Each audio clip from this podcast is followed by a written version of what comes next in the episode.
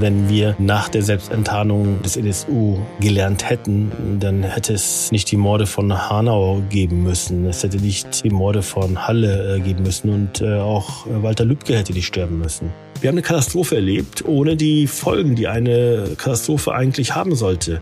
Und das führt dazu, dass wir eben keine Katharsis erlebt haben. Ich lese das manchmal, Katharsis. Eine Katharsis bedeutet doch die Läuterung der Seele durch eine Katastrophe.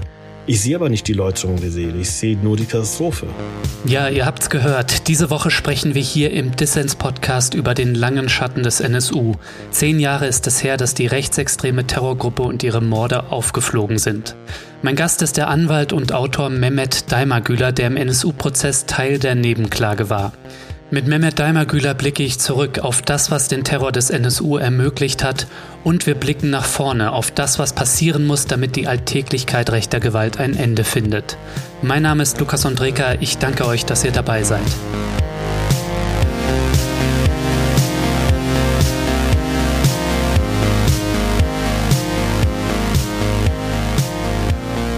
Herr Daimagüler, vielen Dank, dass Sie im Dissens-Podcast dabei sind. Sehr gerne, vielen Dank für das Interesse. Ja, am 4. November 2011 flog die NSU-Terrorgruppe auf. In den Jahren vor der Selbstenttarnung hatte die rechtsextreme Terrorzelle zehn Menschen ermordet. Herr Daimagüler, zehn Jahre danach, haben wir als Gesellschaft aus dem NSU gelernt? Also das ist äh, wahnsinnig schwere Frage, weil äh, Gesellschaft, das ist schon ziemlich heterogene Angelegenheit. Aber wenn man so generalisierend fragt, äh, muss man generalisierend antworten, nein, haben wir nicht. Ja, wenn wir nach der Selbstenttarnung des NSU gelernt hätten, dann äh, hätte es nicht die Morde von Hanau geben müssen. Es hätte nicht die Morde von Halle äh, geben müssen und äh, auch Walter Lübcke hätte nicht sterben müssen. Mhm. Und hätten wir wirklich gelernt, äh, würden heute, äh, denke ich, Politiker der demokratischen Mitte in anderer Art und Weise über Minderheiten sprechen. Ich sehe da auch nicht wirklich eine Abrüstung an der Stelle. Nein, es ist deprimierend, aber wirklich gelernt haben wir nicht, nein. Sie haben ja als Opferanwalt den Prozess gegen Beate Zschäpe und die vier NSU-Unterstützer, die da vor Gericht standen, intensiv begleitet. Wie ist das eigentlich heute? Haben Sie heute noch Kontakt zu den Überlebenden und Angehörigen und was beschäftigt die heute, zehn Jahre nach der Selbstenttarnung? Ja, ich habe Kontakt, aber ähm, ich möchte jetzt nicht für sie sprechen. Das ist nicht meine Aufgabe. Hm. Aber einen Punkt kann ich nennen, weil Sie das auch öffentlich selber schon gesagt haben und ich das äh, genauso sehe. Es ist eine große Desillusionierung eingetreten. Ja, also so für 100 Prozent bare Münze hatten auch diese Menschen äh, nicht das Versprechen der Bundeskanzlerin genommen, dass jetzt alle deutschen Behörden mit Hochdruck an der Aufklärung arbeiten und alle Täter und Helfershelfer und Helfer ausfindig zu machen. Ja, die waren schon damals skeptisch. Hm. War sicherlich ernst gemeint und ehrlich gemeint von der Kanzlerin, aber wir haben ja dann gesehen, dass die Behördenlandschaft sich lieber in äh, Aktenschredder-Orgien äh, erschöpfte. Und die Desillusionierung rührt nicht äh, nur aus den nicht eingehaltenen Versprechen. Es rührt einfach daran, dass diese Menschen das sehen, was alle Menschen sehen, die sehen wollen. Äh, dass eben äh, Rassismus Alltag ist, dass Hass gegen äh, Minderheiten, gegen religiöse Minderheiten Alltag ist, dass wir heute Nazis in den Parlamenten sitzen haben. Ja, und dass wir jede Woche eine neue Nachricht bekommen über eine Neonazi-Chatgruppe bei der Polizei oder eine Neonazi-Chatgruppe bei der Bundeswehr oder irgendwelche Organisationen, die sich auf den Tag X vorbereiten. Ja, ich habe da auch den Eindruck, dass immer noch die Gefahr des Rechtsextremismus für die Gesellschaft insgesamt als solchen noch nicht wirklich angesehen wird. Ja, über den Rassismus und den gegenwärtigen Rechtsextremismus wollen wir natürlich später noch sprechen. Bevor wir in die Gegenwart und nach vorne schauen, würde ich gerne noch kurz mit Ihnen zurückblicken. Das NSU-Netzwerk konnte ja über Jahre morden. Was sind aus Ihrer Sicht die Gründe dafür, dass der NSU erst ein Jahrzehnt nach dem ersten Mord aufflog? Zunächst einmal haben wir es mit Nazis zu tun, die unter staatlicher Protektion äh, sozialisiert wurden als Nazis. Die waren ja alle aktiv im Thüringer Heimatschutz. An der Spitze stand Timo Brandt, ein Top-V-Mann. Ja, andere waren auch V-Leute. Und die bekamen halt über ihre V-Leute, also die Szene, äh, nicht nur Gelder, sondern auch Schutz. Ja, das bedeutete ganz konkret im Fall von Tino Brandt über 30 Ermittlungsverfahren eingestellt, die meisten nach Interventionen des Verfassungsschutzes. Da wurde wie in so einem rechtlichen Vakuum, ja, wurden einfach Strafverfahren eingestellt. Das heißt, Leute hatten die Freiheit, ihre Energie in die Szene zu stecken und sie hatten auch das Geld, weil sie es vom Staat bekamen, ja, über 100.000 Euro im Falle von Tino Brandt, mit dem sie sich eben ganz ihrem braunen Hobby widmen konnten. Mhm. Dann haben wir Mundlos Böhner Zschäpe, die sich absetzen, ja, und dann will der Verfassungsschutz nie gewusst haben, wo die waren. Aber äh, offiziell wird gefahndet nach drei hochgefährlichen Leuten. Man hat ja in der Garage von Frau äh, Zschäpe 1,4 Kilogramm TNT gefunden. Man wusste, sie sind hochgefährlich. Man wusste von der Militanz. Aber diese Ermittlungen plätscherten halt vor sich hin. Zeitgleich gibt es immer wieder Überfälle auf Postfilialen und Banken, wo zwei junge Männer mit Fahrrädern abhauen. Das heißt, es gibt so einen zweiten Ermittlungsstrang. Und dann ab September 2000 ein Mord an Enver Şimşek, gefolgt von anderen Morden, wo auch von zwei jungen Fahrradfahrern berichtet wird. Und ab der Stelle muss man sich mal die Frage stellen, sag mal, also wir haben jetzt drei verschiedene Ermittlungsansätze, die ja eben alle drei nach den gleichen Leuten suchen. Und schon am Tag des Anschlags auf Emre Şimşek, er lebte ja dann noch, noch einige Tage, lag im Koma, ja.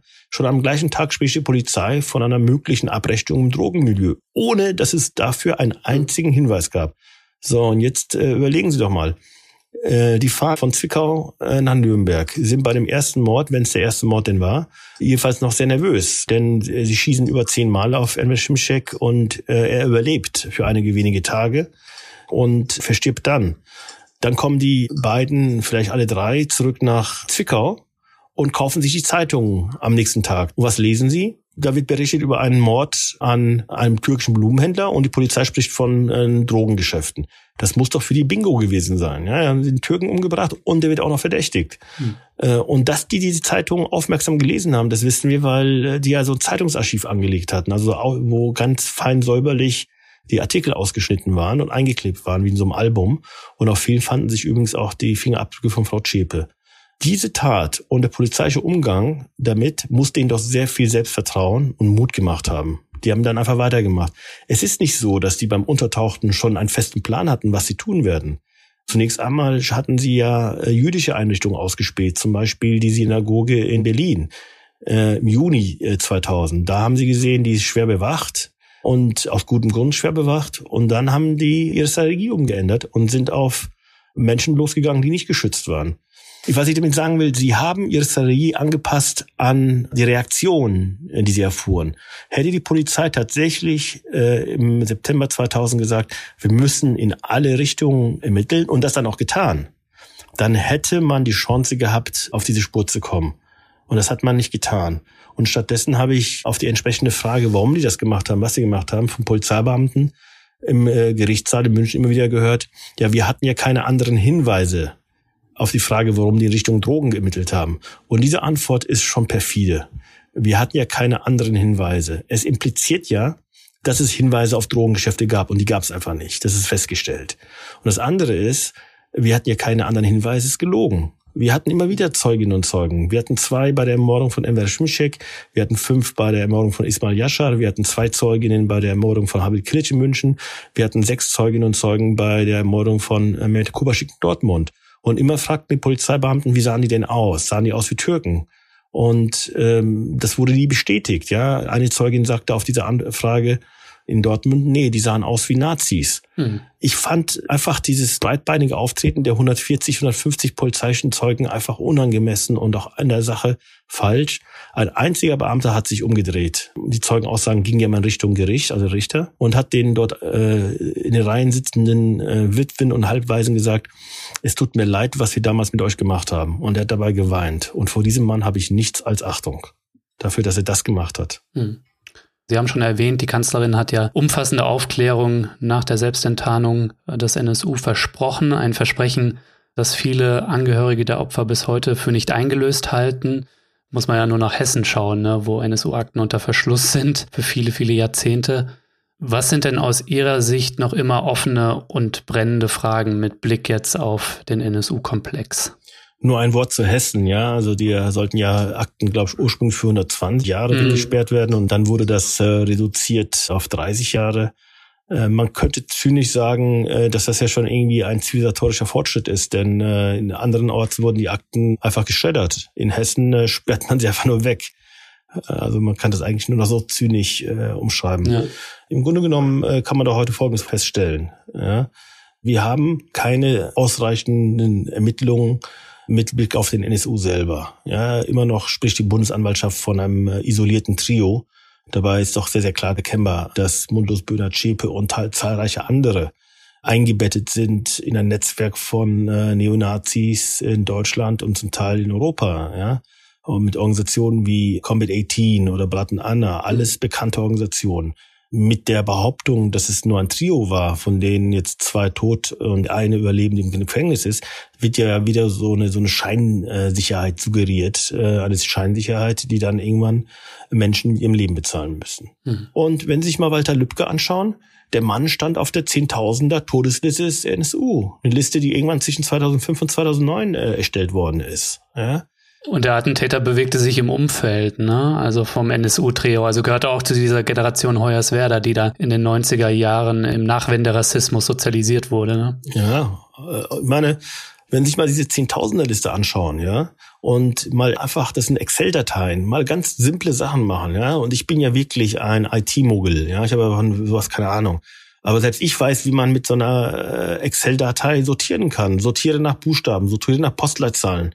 Und das ist etwas, was so simpel ist, was die Polizei aber nie gemacht hat. Und ich habe es gemacht.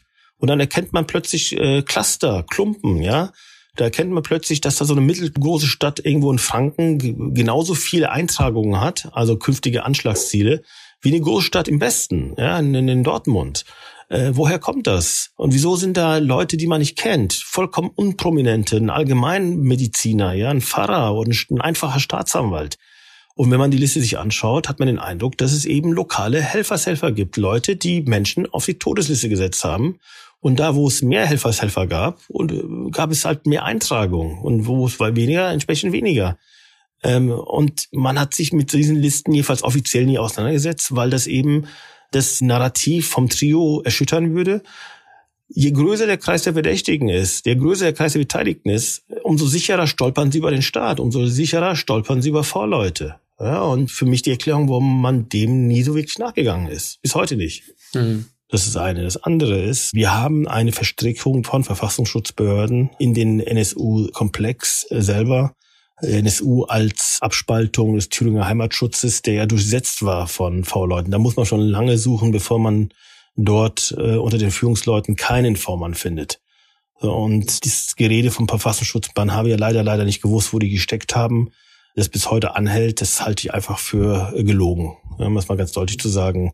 Die einzige Frage, die ich mir stelle, ist, ob Leute innerhalb des Verfassungsschutzapparats möglicherweise wussten, was da vor sich geht. Aber dass man die hätte ermitteln können, äh, dass man die finden können, äh, das halte ich für gesichert. Ganz abgesehen davon, dass man ein Land wie Deutschland nicht 13 Jahre im Untergrund herumturnen kann, ohne dass man Unterstützung bekommt.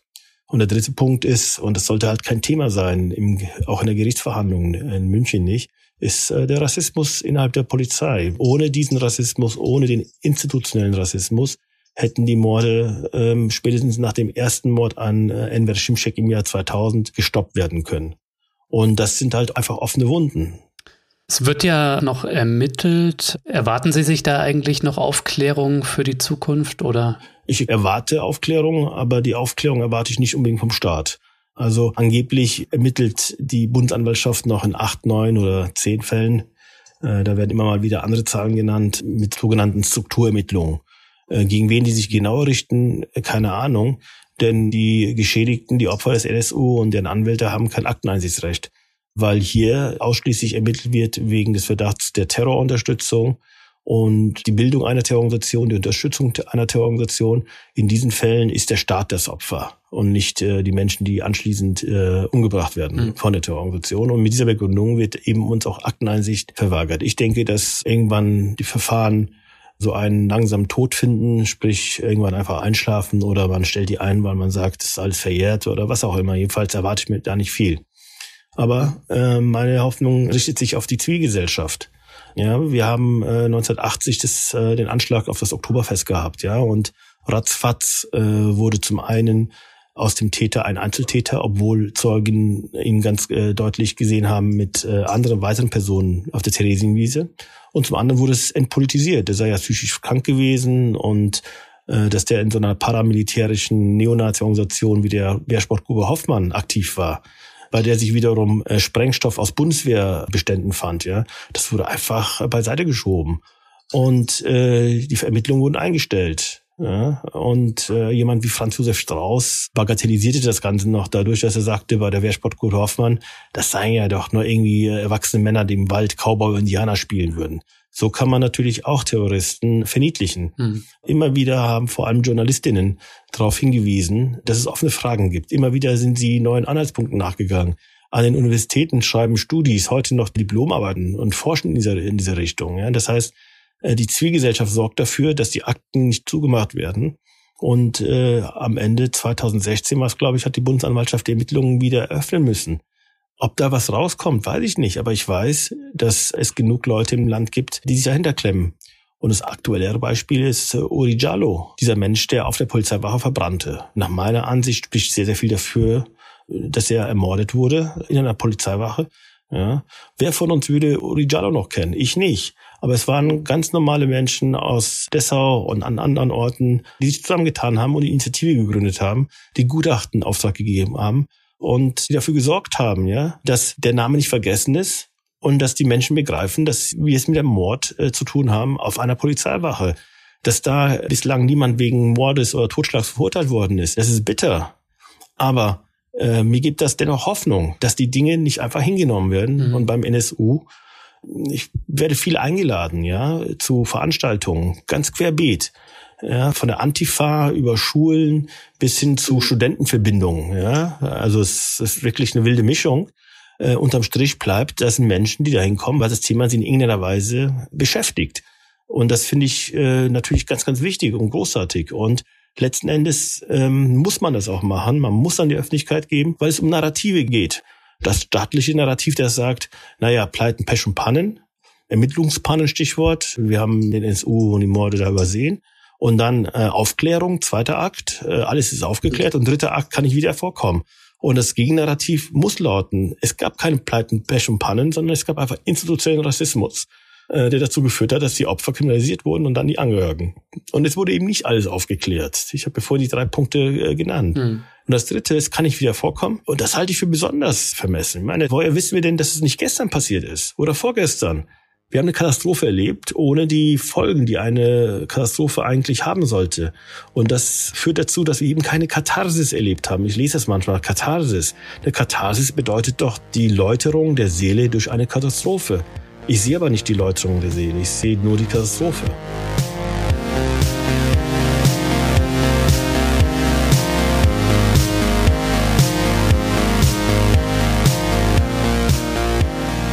So Leute, ich möchte die kurze Pause hier nutzen, um auf ein paar Publikationen hinzuweisen, die ich euch sehr ans Herz legen möchte, wenn ihr mehr zum Thema erfahren wollt. Zum einen den Sammelband Nationalsozialistischer Untergrund zehn Jahre danach und kein Schlussstrich, herausgegeben von Tanjev Schulz im Kohlhammer Verlag. Mehmet Daimagüler hat darin auch einen Artikel beigesteuert. Als zweites möchte ich euch das Buch Tribunale empfehlen. Herausgegeben ist es im Assoziation A Verlag vom Bündnis NSU-Komplex Auflösen. Das Bündnis und viele andere zivilgesellschaftliche Akteure haben in der Vergangenheit mit der Idee des Tribunals versucht, den Druck in der Öffentlichkeit hochzuhalten und Aufklärung einzufordern. Im Mittelpunkt standen dabei immer die Perspektiven und Berichte von Betroffenen und Angehörigen, so auch in diesem Buch. Und zum Schluss möchte ich euch noch ein Buch empfehlen, was Mehmet Daimergüler, unser Gast heute, zusammen mit Ernst von Münchhausen geschrieben hat. Das heißt Das rechte Recht und darin setzen sich die beiden mit Rassismus in der deutschen Justiz auseinander. Erschienen ist das Buch im Blessing Verlag. Alle Infos zu den drei Büchern findet ihr natürlich in den Show Notes und für alle Leute, die Dissens supporten, jetzt noch der kleine Hinweis, ich verlose jeweils ein Exemplar dieser drei Bücher unter allen Fördermitgliedern des Dissens Podcasts.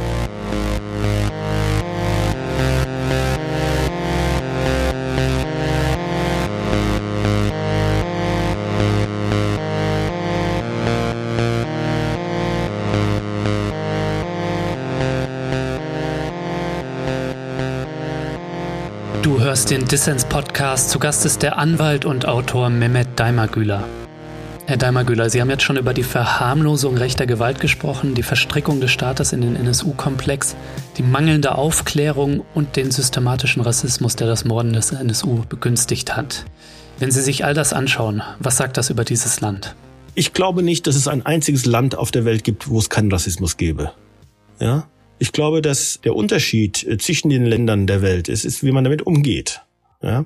In Skandinavien, auch in Großbritannien teilweise nach dem Mord an Stephen Lawrence, ja, geht man mit dem Thema Rassismus und Polizei sehr viel offensiver und sehr viel offener mit um. Mhm. Ich glaube, nur wenn wir bereit sind, in den Abgrund zu blicken, auch auf die Gefahr hin, dass der Abgrund zurückblickt, können wir vorankommen. Ja, es ist jetzt keine typisch deutsche Debatte, was die Existenz angeht. Der deutsche Bezug ist für mich, glaube ich, dass wenn man akzeptiert und zugeben müsste, dass wir es mit einem Rassismus zu tun haben im Lande und in äh, den Behörden, dass das natürlich ein frontaler Zusammenstoß ist mit unserer eigenen Selbstvergewisserung und dem eigenen Narrativ nach dem Krieg. Ja, wir haben unsere Vergangenheit bewältigt. Ja, die Wahrheit ist, wir können ja noch nicht mal unsere Gegenwart bewältigen. Mhm. Oder wir haben uns versöhnt. Ja, als ob es an unserer Seite läge, das festzustellen, dass versöhnt wurde und nicht an der auf der Seite der Opfer. Ja, aber wenn wir dann zugeben würden, es gibt nur noch Rassismus im Land, äh, das ist natürlich ein unangenehmes Rendezvous mit der Realität. Wenn Sie auf die Polizeibehörden schauen, Herr Daimer-Güler, die Ermittlungen im NSU-Fall, die haben ja, das haben Sie eindrücklich geschildert, den institutionellen Rassismus offengelegt. Und noch dazu werden bis heute ständig neue Fälle von Rechtsextremismus in den deutschen Polizeibehörden bekannt.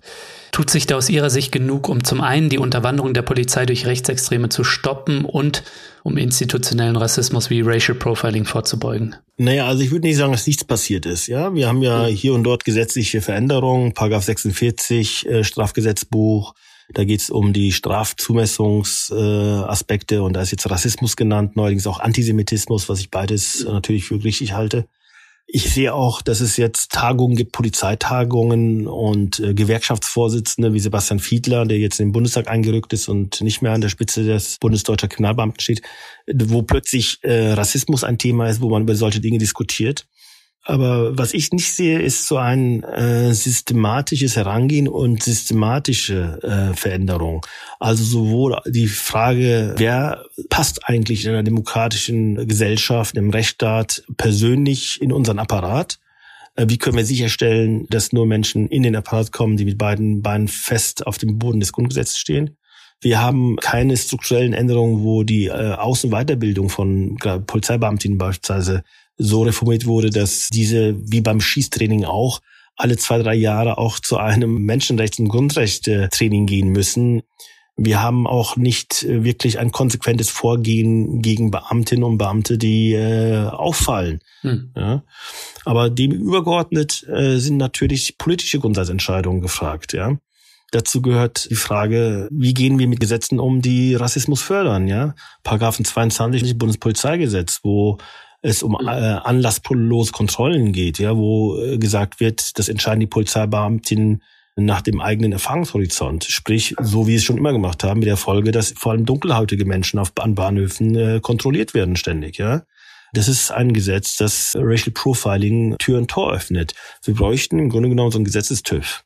Und am Ende des Tages muss eben auch die Politik selber sich einfach mal zu ihrer Gesellschaft in ihrer Gänze bekennen ja, in ihrer Gänze, auch wenn wir einfach anerkennen, dass heute die äh, Kinder, Enkel, Urenkel der Einwanderer natürlich zur Gesellschaft gehören.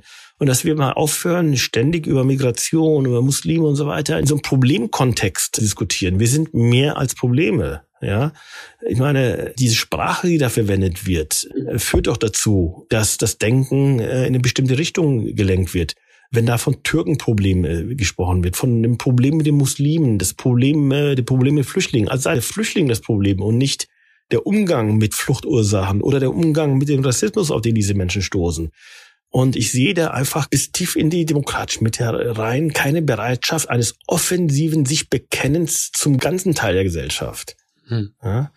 Und äh, ich muss sagen, als die Sondierungsteams von allen Parteien zusammengestellt wurden, auch von der CDU, die hat ja auch ihre Sondierer aufgestellt. Das waren also 5 und 15 Leuten äh, pro Partei. Und wenn man sich dann mal die 42 Namen anschaute, durchlas, einfach nur die Namen von allen Parteivertretern und dort nicht einen einzigen fucking migrantischen Namen findet, nicht einen einzigen, dann denkt man sich, sag mal, mit welcher Selbstverständlichkeit verteilt ihr eigentlich die grundlegenden Entscheidungen, die uns alle betreffen, auf eine kleine Gruppe von Leuten, die genauso heißen und aussehen wie ihr selber. Und innerhalb dieser 42 dann natürlich an der Spitze ein Rudel von weisen, mittelalten Alpha-Männern, wo die Frauen bitteschön auch hinten anzustehen haben. Und deswegen waren von den 42, glaube ich, auch nur 10 oder 11 Frauen dabei, ja. Ich meine, das ist doch alles ein Witz. Wann leben wir denn? Wenn ich schon nicht frage, wo wir leben, ich weiß, wo wir leben, aber ich frage mich, wann leben wir eigentlich? 75, 65, 95? Aber jedenfalls nicht in 2021. Das geht doch alles nicht mehr. Mit Blick auf die Politik scheint es da ja mittlerweile auch aufgrund der Terroranschläge von Hanau, Halle und Kassel einen schärferen Blick auf rechte Umtriebe zu geben. Rechte Terrorgruppen wurden zerschlagen in der jüngeren Vergangenheit und die AfD wird vielerorts beobachtet. Und gleichzeitig mangelt es trotzdem irgendwie an einer tiefgreifenderen Auseinandersetzung und Bekämpfung von Rassismus und Rechtsextremismus. Nehmen wir zum Beispiel die Polizei. Ja, eine Racial Profiling Studie wird der dank Horst Seehofer noch immer verhindert und mit Blick auf die Gesellschaft werden demokratische Initiativen aus der Zivilgesellschaft, die sich gegen Rechtsextremismus und menschenfeindliche Ideologien einsetzen, nicht ausreichend gefördert oder sogar unter einen Extremismusverdacht gestellt. Wie denken Sie darüber? Äh, es ist absolut richtig. Äh, ja, es wäre falsch zu sagen, es hat sich nichts getan. Ja, wir haben ja die Anklagen gehabt gegen Old School Society, Gruppe Freital etc. Ja, und auch harte Strafen am Ende da gehabt, was ich natürlich begrüße. Nur wenn man sich das mal genau anschaut, äh, glaube ich, dass äh, das nur einen äh, kleinen Teil der Realität abbildet. Ja, die meisten äh, hasskriminellen Taten, rassistischen Taten, homophoben Taten landen noch nicht mal vor Gericht, weil die Verfahren eingestellt werden. Ja, da spielt die Musik mit die Tausenden von Fällen. Das andere ist, wenn man ganz ehrlich ist, Rassismus hat Herr Seehofer erst letztes Jahr in den Mund genommen und Rechtsextremismus als Problem äh, deutlich bekannt erst in den letzten ein, zwei Jahren. Und das war keine Reaktion auf äh, Hanau, das war keine Reaktion auf Halle und das war auch keine Reaktion auf den NSU. Ja, äh, das war eine Reaktion auf die Ermordung von Walter Lübcke. Und Walter Lübcke, der schon auf der NSU-Todesliste stand, nur am Rande bemerkt, die Zehntausender-Liste. Aber Walter Lübcke war eben äh, auch Angehöriger der Mehrheitsgesellschaft. Er war ein Teil dieser Gesellschaft, der auch als solcher anerkannt wurde. Und er war Teil des politischen Entscheidungsapparats im weitesten Sinne. Seine Ermordung äh, hat äh, Dinge ausgelöst, wie es die zahlreichen migrantischen Opfer nie vermocht haben. Vielleicht bin ich da zu kritisch oder vielleicht sehe ich das nicht das volle Bild. Ja, ich würde mich freuen, wenn ich da falsch liege, aber das ist mein Eindruck. Wenn wir jetzt drauf schauen, dass ähm, ja Horst Seehofer bald nicht mehr Innenminister sein wird, ja, was erwarten Sie sich da eigentlich von der neuen Bundesregierung mit Blick auf die Bekämpfung von Rassismus und mit Blick auf die Bekämpfung von Rechtsextremismus? Nun, ich bin zuversichtlicher, als ich es äh, in der Vergangenheit war. Ja. Ich denke, dass wir anerkennen müssen, dass wir ein Problem haben. Ja, und es ist ein Problem, das gravierend ist, aber das auch lösbar ist. Mhm. Ja. Ich habe ja äh, vorhin gesagt, äh, was man tun sollte, was den Behördenapparat angeht, also schauen, wer für uns arbeitet, wie er für uns arbeitet. Aber ich glaube, es ist ganz, ganz wichtig, dass wir uns nicht nur darin erschöpfen zu kämpfen gegen etwas, sondern auch anfangen, für etwas zu kämpfen. Und dazu gehört für mich auch die Frage, ja, wie gehen wir mit Fragen wie äh, Demokratie, Rechtsstaat, Vielfalt in der Schule um, ja? Aber wenn man dann einen Schritt weitergeht, ja, wir haben ja schon ganz, ganz viele Menschen in diesem Land, die sich in den verschiedensten Bereichen für eine Welt engagieren, die der Welt, den Ideen der Verfassung entspricht. Ja, wir haben Organisationen, äh, die gegen jede Art von gruppenbezogener Menschenfeindlichkeit vorgehen, die sich gegen Antisemitismus, gegen Islamophobie, gegen Transfeindlichkeit und Homophobie, äh, Sexismus engagieren. Und dann sehe ich, dass viele Menschen, die sich in diesem Bereich engagieren, äh, wenn sie ehrenamtlich unterwegs sind, häufig alleingelassen werden vom Staat, wenn sie anschließend von Nazis bedroht werden. Aber dass vor allem die Menschen, die das hauptberuflich machen, ja, das mit einem Engagement machen und mit persönlichen Einbußen machen, also die Vorläufigkeit des Lebens, was man da führen muss, weil man weiß, ich habe jetzt eine Förderung für dieses oder jene Projekt für zwölf Monaten oder von zwei Jahren. Und dann muss ich mich neu äh, mhm. bewerben. Und dann schaue ich mal. Und dann ist es vielleicht eine andere politische Konstellation. Und dann kommt da so eine mischugene Familienministerin, die da so einen Demokratietest machen will und also Mist. Und trotzdem machen dann die, das diese Menschen ohne die Sicherheit und ohne die Planung. Das heißt, wir bräuchten eine Institution, die eben eine dauerhafte und nicht nur eine Projektfinanzierung sicherstellt. Und das Demokratiefördergesetz, äh, wo ja Ideen äh, hin und her diskutiert werden, Das war ja schon nach meiner Ansicht in seinen letzten Entwürfen, in seinen letzten Ideen schon aufgeweicht. Jetzt ist die Chance da, mit einer äh, Mehrheit im Bundestag und im Bundesrat ein mutigeres, ein offensiveres Gesetz in die Welt zu schaffen. Und ein letzter Punkt, das ist, wird häufig übersehen, man kann auch über äh, die Steuerpolitik unsere Demokratie fördern. Hm. Institutionen und Organisationen, die gegen die Demokratie arbeiten, gehören nicht finanziert. Und das führt mich zum letzten Punkt, die Finanzierung von äh, parteinahen äh, Stiftungen. Nur weil die AfD, um das mal ganz konkret zu sagen, im Bundestag sitzt, äh, bedeutet doch nicht, dass wir jetzt in der Stiftung, ja, die ja jetzt nicht sozusagen Resultat der Wahl der Bevölkerung einer demokratischen Gesellschaft so ist, sondern es ist eine, eine Entscheidung, politische Stiftungen zu fördern, die äh, politisch irgendwann getroffen worden ist. Aber man muss nicht jede politische Organisation pempern. Man muss nicht auch noch die eigenen Feinde der Demokratie fördern und finanzieren. Ich meine, wir reden hier von Millionen und Abermillionen Euro, die demnächst in eine Stiftung fließen können, die nichts Besseres zu tun hat, als genau gegen diese Gesellschaft äh, Politik zu machen. Herr Daimergüler, zum Ausblick. Kein Schlussstrich heißt es richtigerweise zehn Jahre nach der Selbstenttarnung des NSU. Und wir können alle dazu beitragen, dass aus dem NSU und aus den vielen anderen rassistischen und rechtsextremen Gewalttaten, die Nachrichten machen oder keine Nachrichten machen, dass daraus Konsequenzen folgen. Was bedeutet kein Schlussstrich für Sie ganz persönlich? Es äh, bedeutet, dass ich persönlich und beruflich dranbleiben werde, ja. Also wenn es neue Hinweise gibt, ja, wenn Akteneinsicht beantragen, dies und jenes, das ist, was man macht. Aber es bedeutet für mich vor allem auch, jenseits des Anwaltlichen, persönlich mit offenen Augen durch die Welt zu laufen. Denn wenn ich ganz ehrlich bin, so versagt, wie die Polizei es getan hat äh, damals, ja, äh, so versagt, wie es die Medien getan haben, viele Medien, die ja das Wort Dönerworte sich ausgedacht haben, so hat auch die Gesellschaft versagt. Aber wenn man sich damit erschöpft, das zu konstatieren, dann führt das zu nichts. Zur Gesellschaft gehöre ich auch selber. Hm. Damals, ich habe den Zeitungen natürlich von den Morden gelesen und wenn ich mit meinen Geschwistern darüber gesprochen habe oder mit migrantischen Freundinnen und Freunden, für mich war immer klar, für uns war immer klar, das sind Nazis und Rassisten. Und trotzdem habe ich nichts gesagt. Es gab ja Menschen, die waren solidarisch mit Tausenden von Demonstranten in Dortmund, in Kassel. Ja, ich war nicht solidarisch und ich war nicht solidarisch, obwohl ich in einer Position war, wo ich hätte was vielleicht bewirken können. Ich war im Bundesvorstand der FDP. Ja. Hm. Da saßen ja ein Haufen Bundestagsabgeordnete. Da saß der Innenminister von äh, Nordrhein-Westfalen. Ich hätte ja hingehen können und sagen können, Kolbstraße, Propsteigasse, das könnten Rassisten sein. Ihr müsst doch mal in diese Richtung gucken. Habe ich alles nie gemacht.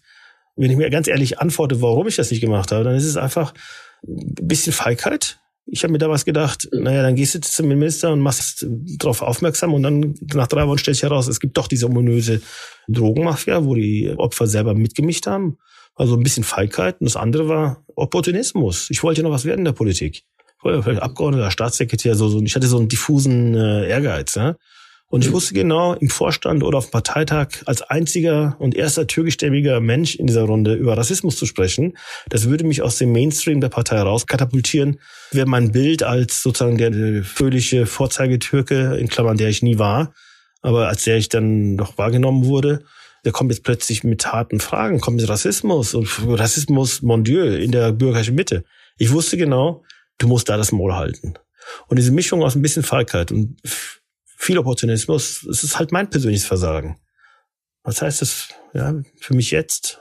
Ich will halt nicht mehr ignorant durchs Leben äh, wandeln und äh, an manchen Tagen äh, gelingt mir das sogar. Aber es hört nicht auf. Das bringt mich vielleicht auch noch zu der abschließenden Frage, wenn Sie für sich persönlich nach vorne schauen, aber auch für die Gesellschaft und für jeden Einzelnen von uns, was wünschen Sie sich da? Vielleicht, was sind wir den Überlebenden und den Angehörigen der Opfer des NSU schuldig? Dass wir vor allem uns selber im Auge behalten. Ja? Was unseren Köpfen so vorgeht, äh, wie wir selber denken, sprechen, handeln. Ja. Die Halbschlechtigkeit des eigenen Herzens im Auge behalten und daran arbeiten. Alles andere folgert sich daraus im Grunde genommen. Und äh, das hört sich einfach an, aber meistens äh, bleibt es beim Versuch. Mhm. Also mir geht es häufig so, dass ich äh, auf der einen Seite das, was ich weiß, richtig ist, einfach nicht umsetze. Ja, und ähm, das ist gar nicht so einfach. Herr Daimler-Güler, danke fürs Gespräch. Gerne.